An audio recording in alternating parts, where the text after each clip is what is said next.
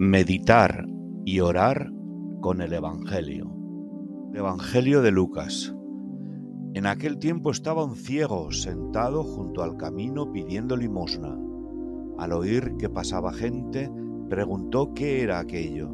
Le informaron que pasaba Jesús el Nazareno y empezó a gritar diciendo, Jesús, hijo de David, ten compasión de mí. Jesús se detuvo y le preguntó, ¿qué quieres que te haga? Él dijo, Señor, que vea. Jesús le dijo, Ve, tu fe te ha salvado. Y al instante recobró la vista y le seguía glorificando a Dios. Meditación.